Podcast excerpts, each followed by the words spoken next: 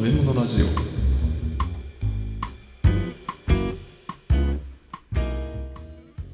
カチャ料理無糖武藤拓郎です武藤太郎です。このラジオは少し変わった経歴の料理人兄弟が食べ物の知られざる世界をちょっと変わった視点から学んでいくラジオ番組です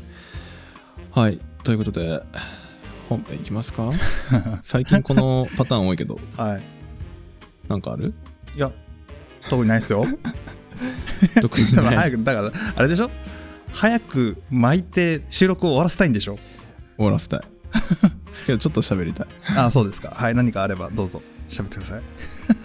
えーお尻が痛いです。 あのだいぶねこの間もなからも音声編集のねあのい外部依頼を初めていただいてはい。やったじゃないなんか音声作品っていうのかな、うん、の編集とかもねちょっとやらせてもらったりとかうん。うん。まあ掛川のね観光に関係するやつだったんで、うんえー楽しそうだなと思って、えー引き受けたんですけど他人のやつやるやるのって面 白いねなんか気分が変わってああ、そうですか。うん、いつもさほら自分らの声しか聞いてないからさ確かに。さすがに2年やるとさたまにはこう全く自分たちの声が出て ない音声も聞きたいなっていういや、他の番組聞いたらいいじゃないですか。違う違う違う編集でね、 ああ、そういうことうですね。んはい。編集するときにはい。初めて聞く話を編集するってこんな面白いんだなと思って、なるほど。うん、はい。なんでたまにはあの他のねイベントでこうあの最近収録ありますけどうん。あの僕のいないところで収録してもらってうん編集だけやるっていうのもいいかなってちょっと思ったなるほどね。うんはい。僕は相変わらず喋りますけど、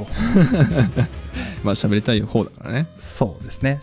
あうんの喋るのやめると、カツオみたいにあの死んじゃうかもしれないん で。呼吸困難でね、はい。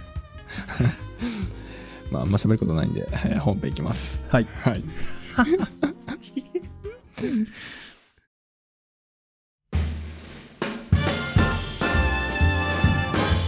はい。では、前回からの続きです。で、今回は、お待たせしました。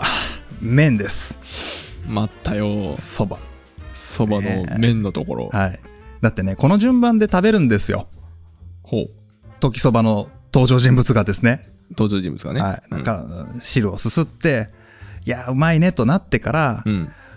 こう箸でこう、そばを、麺を持ち上げてですねう、んそば、が細いねって、こうでなくちゃいけねえよって、近頃はうどんみてえに不定のがあるが、あんなものは江戸っ子のもう食うもんじゃねえよ。おー、そうなんだ。うはいん、そういうような話になるんですね。はい。うん。で、食べて、コシがあるね。いいよ。お麺とかいちいち嬉しいじゃねえか。うん。まあ、あの、演目の中だとね、もう口の中でバキバキ言ってるわって。 それはね、乾麺だよ、多分。あ、乾麺あるの ねえよ。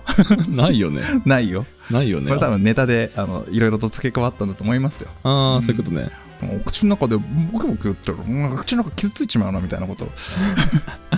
いいよ、うまいよ、 ね、うんうん。いうことをやってるわけですけども。ほう。まあ、えーここでピックアップしたいのは、麺が細いこと。麺が細いこと。はい、それからコシがあるということねほうほうほうほうこの概念が実は割とそば切りの文化ではまあうー時そばぐらいの時代ですかねああ、そうなんだ。はいもともとのそば切りというのはそんなに細くもないしお、細くもない。ないそんなにコシがあるようなものでもないへえ、なんですよそうなんだ。はいえっ、と麺としてのそば切りというのが登場したばかりの頃ですね、うんうん。一番最初は、えー蒸してます蒸す。はい。まあ言ってみたら蒸しそば切りですね。蒸しそば切り。はい。蒸すの蒸すんです。へえ。まあ、一瞬茹でるんですけども、うん本当にね、洗い流す程度にさーっと、さっと茹でます。割り方みたいな。バリ方みたいな感じ。はあい、もう茹でてるって言っちゃいけないぐらいの短さですね。ーへえ、はいえーまあいろんな料理本にその茹で方が載ってるんですけども、うん。ざくっとまとめると、えーさっと茹でますでそれをざるにあげますでお湯または水で洗いますぬめり取りでしょうねうん。でその後お湯を張った桶の上に麺を乗せたざるを乗せますほでそこにさらに熱湯かけます、う。熱湯をかけるう。ん、で蓋するほう。で蒸すだいぶ変わった蒸し方するね。とまあ桶に湯を張ってざるを乗せて麺が乗っていて蓋して蒸すってそんな感じねああまあまあ普通にあれかせいろに入れるような感じかそうです、うんそれを外だとできなかったりとか、まあ、あと会員版でうち店の蕎麦屋さんでもこういう風に出してたらしいんですけどうんうん会員版で蒸して出してるわけですねあーあじゃあお湯をかけるのはあれかあのくっついちゃうからかなそうです、そういうことだよねそういうことです感覚的にそういうことです、うんはい、でこれこのシリーズの他の話でちゃんとやりますけどうんこの時に蒸していたのでざるとかせいろ使われてるんですよほうほうほうこれが後の時代に器として使われてざるそばとかせいろそばっていう風に残っていくんです形だけああそういうこと、はいで蒸してないのにざるそばなんです今ああそうかせいろの上に乗ってるもんねはいせいろもそうですよねうんはい、でも本来のせいろそばっていうのは今あの四角い角せいろって言ってねなんかお重の上にすのこ乗っけたようなのが普通になってますけどうんうんもともとはあれもせいろで始まってるんですねそういうことか蒸してるんであー確かに確かにたまにこう蕎麦屋さんに行きますとですね、うん四角い器、まあ、いわゆるうー角せいろですね、うんうん、あれに乗ってる蕎麦のことをざるそばという商品名で売ってますよねそうだねざるじゃねえからそうだね、うんそういうことになるね、はい、で今はなんかざるそばは海苔が乗っていて盛りそばはそうじゃないみたいなことを言ってますけどそもそもざるそばはざるに乗ってるからざるそばです、うんはい、これは蒸しそばの原型があるって、えーその蒸しそばの時代に使っていたざるを器にしたらこれ風流でいいよねって言って始めたお店があるんですうんうん江戸時代にねはあ、はあ、それが全国に広まってざるそばという名称が定着してるだけのことでうんもともとは蒸していたところに端を発しているとああじゃあせいろの方が古いまあどっちかわかんないあわかんないんだわそこかはんない。うん。多分ザルじゃねえかな。ああざるなんだ、あうん。かなと僕は思ってるんですけど、わかんないですよ。もしかしたら、あせいろの方が先かもしれない。ーあざるで蒸してたってことザルに乗せて蒸してた。で、うんうん本当にちゃんとやるんだったら、せいろ使うはずなんですけどねうん。うんううんうんまあ、簡易版でザルを使って、で、下から火を使わずに、えーお湯だけでこう蒸していく。あーそういうような感じなんですよ。あそうか蒸すっても下でそうか火を焚くわけじゃないんだそうなんです。あそういうことねだから下にお湯張ったんだ、はい。そういうことです。それで火取るんだね通るんです。へえこれね、なんで蒸したのかとかね、ちゃんと理由があるんですよ。おうこれ時代的に、えー、と蒸しそば切りが出てきたのっていうのは大体、えー室町時代くらいっていうふうに推測をされています確定できないんですけどね、うんううんん、1400年代か早ければ1300年代には出てきたかもねみたいな感じで言われているんですけれども、うんうんえーっとその頃にそうめんとかねうどんの原型みたいなものはもうあるわけですよおう茹でたいうん茹でたいんだけど茹でられない事情があるんですうんああそうなんだなぜならですね、もともとそば切りっていうのは、そば粉100%が当たり前なわけですね。は気候打ちそばと言いますけど。いうんうんこれ、あの、つなぎ使ってないんで、長く茹でてると切れてバラバラになっちゃうんですよ。 うんああそういうねボソボソする前に、まずバラバラになっちゃう。ああバラバラになっちゃうんだ、はいへえで、しかも水溶性の栄養分が多いんで、えー、蕎麦湯の中にどんどんどんどんこう、茹で上がる前に溶け出しちゃうんですね。はいはいはいだから、これは、あの、ゆ長く茹でてるとダメだねっていうことになって、うん茹で時間を極限まで短くして、で、その不足分を蒸すということでカバーしてますね。まあそういうことか、はい。で、江戸時代の蕎麦屋さんの記録を見るとですね、えーあらかじめさっと茹でて、ざるにあげて、で、まあ、船っていうような、まあ、なんだろうね、四角い器みたいなのがあって、そこに茹でた麺をあらかじめ置いとくんですよ。おう注文が入ったら、それにお湯をさっとかけて蒸すっていうね。温めるだけうん、蒸すだけ。おうおううん下茹でだけもしてありますよ、みたいなことを商売としてやってるところも結構多いですうね。ーんはい。で、かつ、もともとはつなぎが入ってないんで、で、その、そば打ちの技術もあまり発達する前のことですから、うんうんなかなか細くできないんですね。ああバラバラになっちゃうからか、茹でる以前にばらけちゃうんうんうん、う。なので、こういう製法が通常になってましたと。ほう、ざっと、あの、時代を追って、1643年の料理物語からサクッといきますね。はいえー煮えたらぬる湯で洗いざるにあげ熱湯をかけて蓋をする冷めぬようです水気なきように出すのがよしと、ほううん、冷めちゃいけないんですね冷めちゃいけないんだ冷めちゃい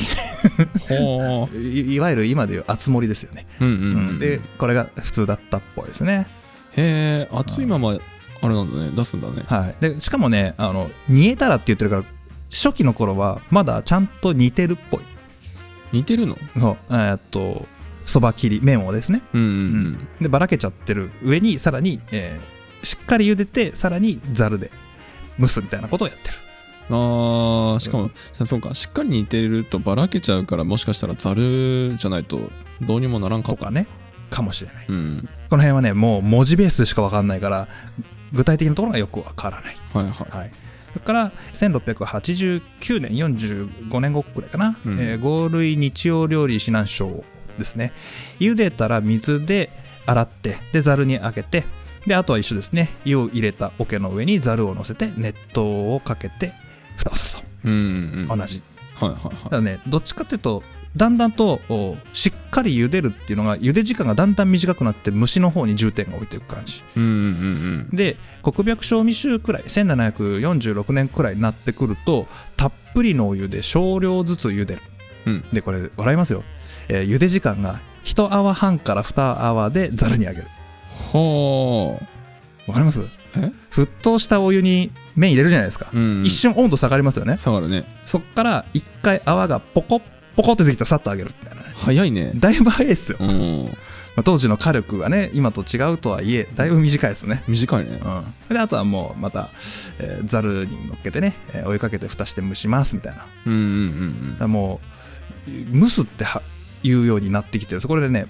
料理物語と五類日曜料理指南書との違いってその2つは蒸すって言ってないんですよほ熱湯をかけるとか熱湯をかけて蓋をする実質蒸してるんだけど蒸すという言葉を使ってないんですねうああそうだね確かにこれが1746年になると蓋をして蒸すと明言するようになってくるへえだからよりえー蒸すに比重がいく、うんうん、うん、その方が切れなくていいよねっていう感じなんでしょうねまあそういうことだねでここから本当に推測なんですけどこの100年間ぐらいの間にだんだんと麺が細くなっていったんじゃないかなってこれは僕の個人的な推測なんですけどねうんうんうん、ううんん、だか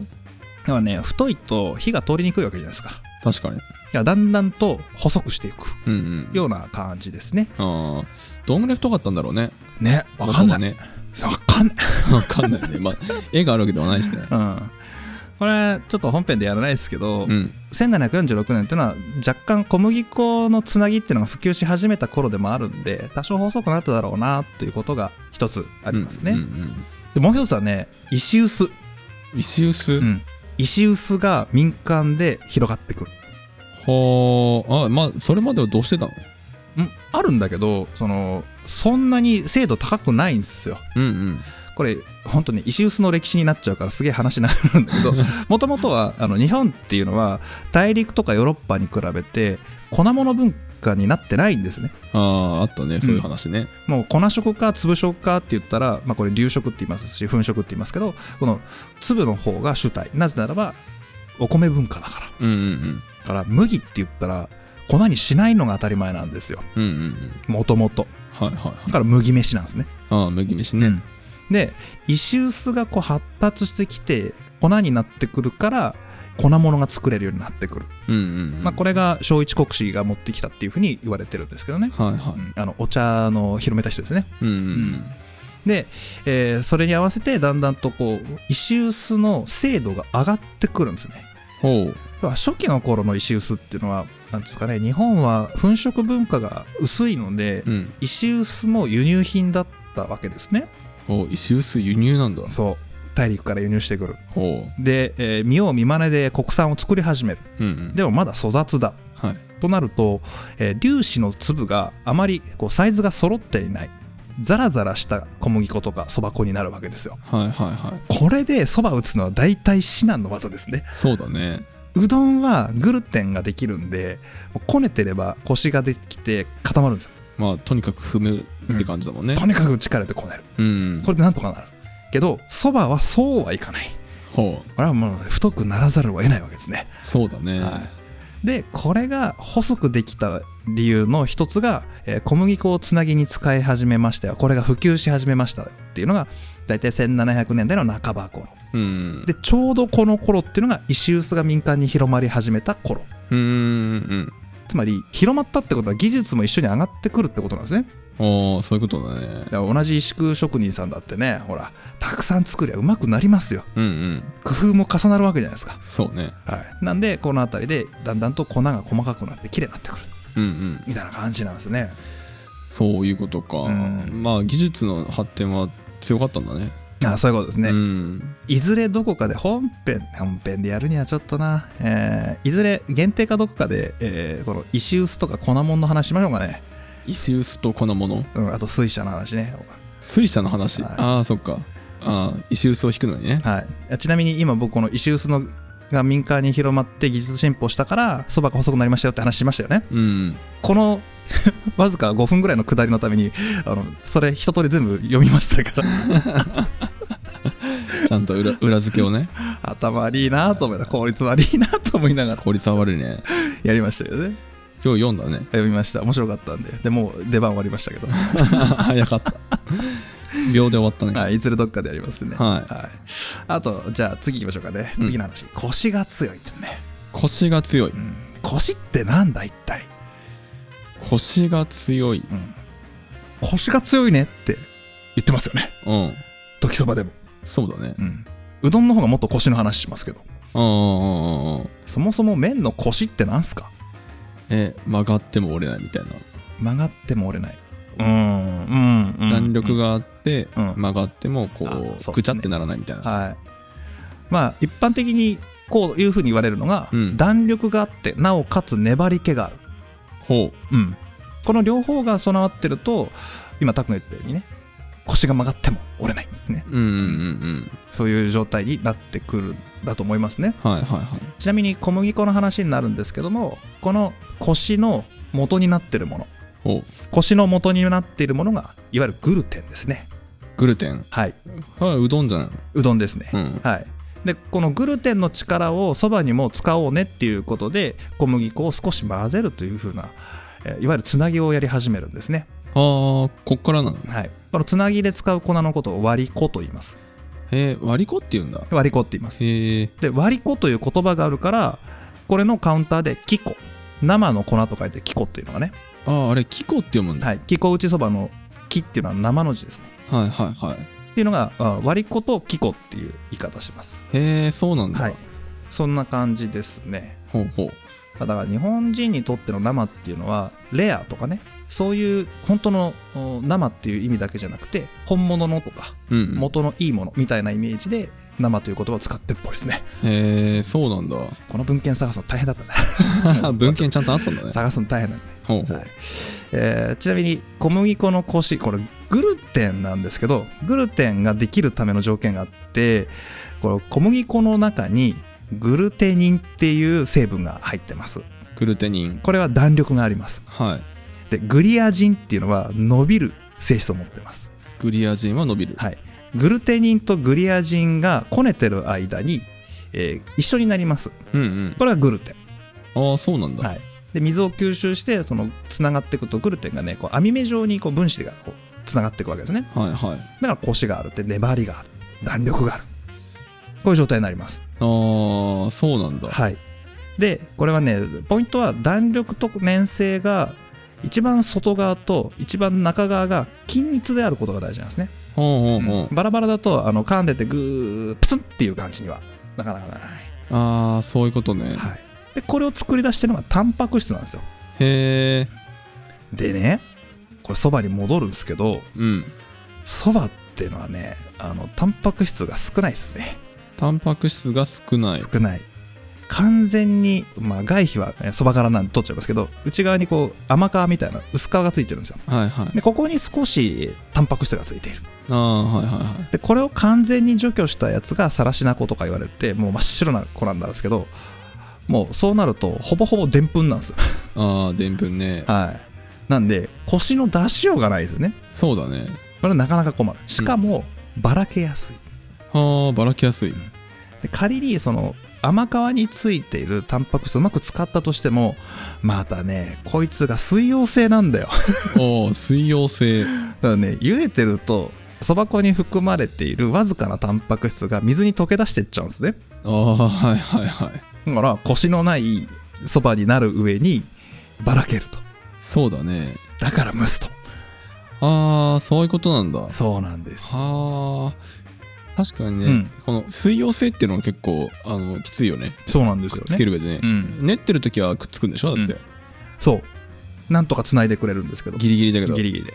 で、しかも、その、少ないタンパク質の代わりに、つなぎと同じようにこうくっつける役割をしてくれてるのが、でんぷんなんですよ。ああでんぷんねうん。うん、うん、アルファ化って言いますけどね。あアルファアマみたいなあ、そうそう、うんノリ化とか言いますけど、はいはい要は、えっと、アルファ化してないでんぷんっていうのは、生のお米ですね。うんうんこれ炊くとアルファ化されて、ああいうもっちりした状態になる。うんノリ化って言いますね。はいはい、こののり化した状態になればでんぷん同士がまあのりですからうん接着しますよねくっつくねくっつきますはただこれでんぷんのりって水吸うんですよ い確かにねブヨンブヨンになっちゃうああそうねうおん米で、を潰して水で溶くと海苔だもんねそうそうなんいやです伸ばしすぎたらサラサラだもんねそういうことですね、うんはいなんでこれで頑張って作ってたんですけど無理なんで蒸してましたとほそういう話なんですねうそういうことねはうんうんまあ言われてみれば当たり前っちゃ当たり前なんだいけどそう当たり前の話なんですねうんこれねせっかくなんでこれちょっとこうそばを茹でるときまあこれはうどんも一緒なんですけど茹でるときのちょっとしたコツでえ気が短い人ってうんあの完全に沸騰する前に麺を鍋にぶっ込むことがあると思うんですよ、ああはいはいはいこれやめてください、ああそうなんだ、はい、これは完全に沸騰してからちゃんと入れてくださいほうこれなんでかっていうと特にそばのそうなんですけどね外側と中側が加熱具合が変わっちゃうじゃないですかうんうんで、えー温度が上がりきってないお湯で麺を茹でた場合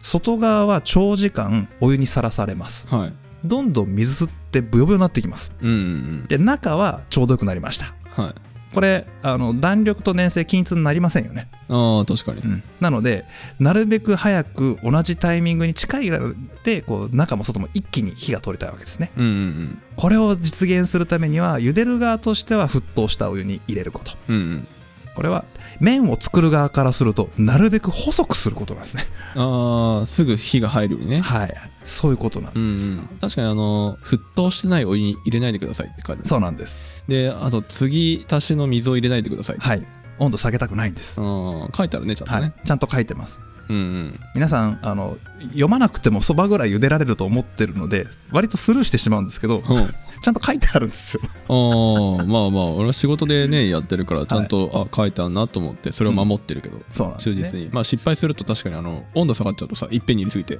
はい。結構なんかやばい麺が出来上がるうーん、そうですね。うんこれ、どさくさ紛れに、あの、乾麺を美味しく茹でるコツなるものをね、研究してる方がいらっしゃ る。いるんだはい、いたんですよ。ラーメンにもいた気がするわうん、なんかいらっしゃるみたいですね、うんえーどうやらねやり方として面白いなと思ったのが乾麺はあらかじめ常温の水に入れてうん戻すと、ほうふやかしておく常温の水に入れて戻すはいうん一回ふやかしておく水吸わせとくんですねはいは乾麺っていうのは火が入るのと同時に水分を吸わせるってことをやってるわけじゃないですかいうんその水分を吸わせるという作業をあらかじめやっておく、うんああそうなんだうん、で茹でるときは加熱だけすればいいうんうんその代わりもう水吸っちゃってるので茹で時間を、まあ、はかなり短くする2分とかねああまあ強制的に生麺の状態に近くするみたいなそういうことですね、はい、でこれを本当かよと思いながら読んでたらちょっと今回言わないですけど科学的に成分を抽出して分析したところうまみ成分がちゃんと残ってることが分かりましたとへーえ常温の水だったらあまり抜けないんだねみたいですね、へえうんでやってみました私、うんうんううんん、くっついたくっ ついた まああの俺は知ってるようんくっつくのは、くっついたあの濡れた手でね乾麺さって、はいちょっと置くときっちりくっつくねそうですね。うんだからこれ僕自分で言ってたんじゃなくて母に言ってこうらしいよであじゃあ今度やってみようっつってやってもらったんですよ。うん面がみんなくっついとるみたいうんなるよななんか微妙みたいになって。あれ多分麺が浮くぐらいね水を入れないと、うん、多分くっつくと思うですよね。でうん入れた瞬間にちゃんとこうバラバラってばらけないとうん、あのすぐくっつくからあれうん、これ何回か練習必要かなと思いますけど そこまでするんだったらあの生麺買ってきた方がいい ね確かちょっと思ったけどに、 うんそうねはちなみに今のあのいわゆるとわりそば木こ打ちそばですねいうんどうやらね技術自体は江戸末期江戸後期くらいに発明されたらしいんですけどうんあの友つなぎっていうつなぎの技術があるらしいんですよ、友つなぎ、うん、要はね、えっと、そば粉をそば粉でつなぐっていう技があるらしいですよ。はあまあ当たり前というか 当たり前な気がしてしまうけどこれね、そば粉で別につなぎを作っておく。ああそういうことそうんうんう。そばかき作っとくの。ほうそばがきを作っておくそう。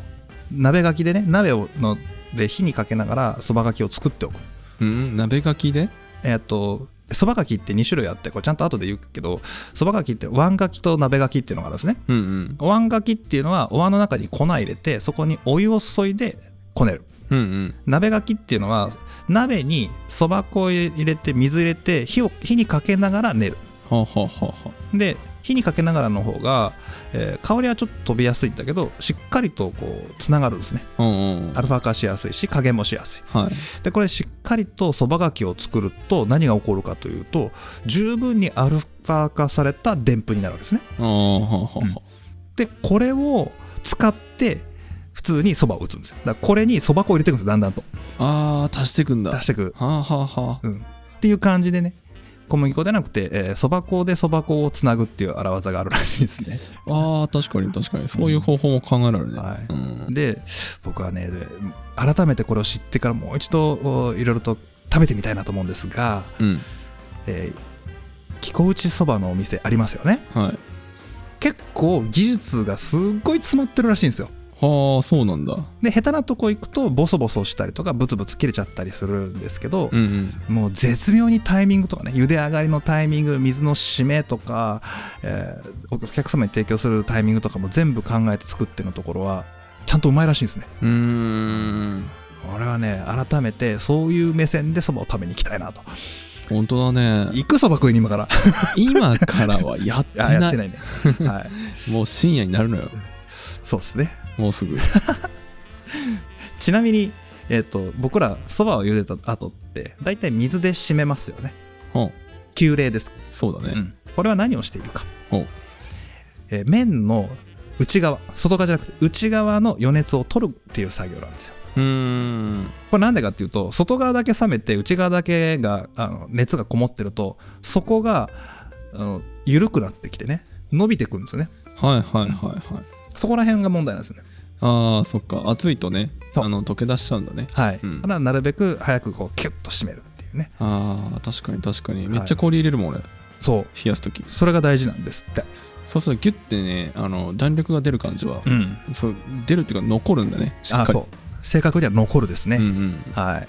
まあ、普段僕らやってて、それが当然で、その、結果は分かってるんですけど、うんあ理由がそういうとこなんだなっていうのがよく分かりますね。ああそういうことなんだねはい。まあ家庭じゃできないかもしれないけど俺のその何えっ、とそばを茹でた後の冷やす基準がさ、うん。水の温度がこう手がちょっと痛くなるじゃんはい。冷たい水って、うんあれを一回こう来たらやめるのようん、そこまで。で冷やすのようん。ただたまにお客さんでこう同じそば使ってるのにさうちのねあの乾麺だからさ、はいはい乾麺買って帰ってた方はどうしてもあの弾力が出ないっていうからさ多分家庭じゃできない氷の量を使ってるって言ったのようんちょっと締めが甘いんでしょうね。多分ねはいあとまあ鍋もねちょっと大きめ使うから、うん。あの温度下がっちゃったりしてんだろうねちなみに締めはですね、うんえっと、直接氷だけを入れるのではなく、うん氷水の方がいいですね。まあまあこ俺氷水、はい。じゃないと、あの熱伝導 悪いんで。ああそれはねごめんすごい氷水前提で話したそうそうです。確かに言われてみれば氷入れるとしか言ってなかったな、はい。はい。であの、中には氷だけっていう方がね、いらっしゃるらしいので、えそうなのそうそうそうなんですよ絶対冷えないじゃんそれは接点がね少ないから冷えづらくなっちゃいますからうんあのなんか俺のコツ的なやつはあるんだけどさはいあのそばをこう水でさっと洗っうん洗うじゃない、洗って、えーちょっと粗熱が取れたぐらいまで流水でこう粘り気を取ります、うんざるに一回あげます、うんでその後に水を張ってから氷を入れるんじゃなくて、うん氷を入れてから上から水を落とすとめっちゃ早く冷えるあそうですねまさにうん、だからこの順番ね当たり前のようなんだけど何回もやってるとこうね適当になりがちなんだけどさあの順番だけでね 全然腰変わるのよ確かにすごい違うなと思って俺はいつも氷を水切った上に氷を乗せてから流水を流すおうそれあれお俺お言わなかったっけ前そうだっけかあれ言ったかないや言ってないかもしれないいやま言あってないけ当どたり前なんだけどさ、まあそのいややってる時にねやってるとみんなたどり着くんでしょうねそうそうまあ一応気をつけてるよって話そうですね、うんあいいと思いますナ特イスに夏場はねはいということでいいと思います。はいうんじゃあさ3つ目の項目いきますよ。お今日はなんか項目別で授業みたいに喋ってんな。長すぎたので次回続く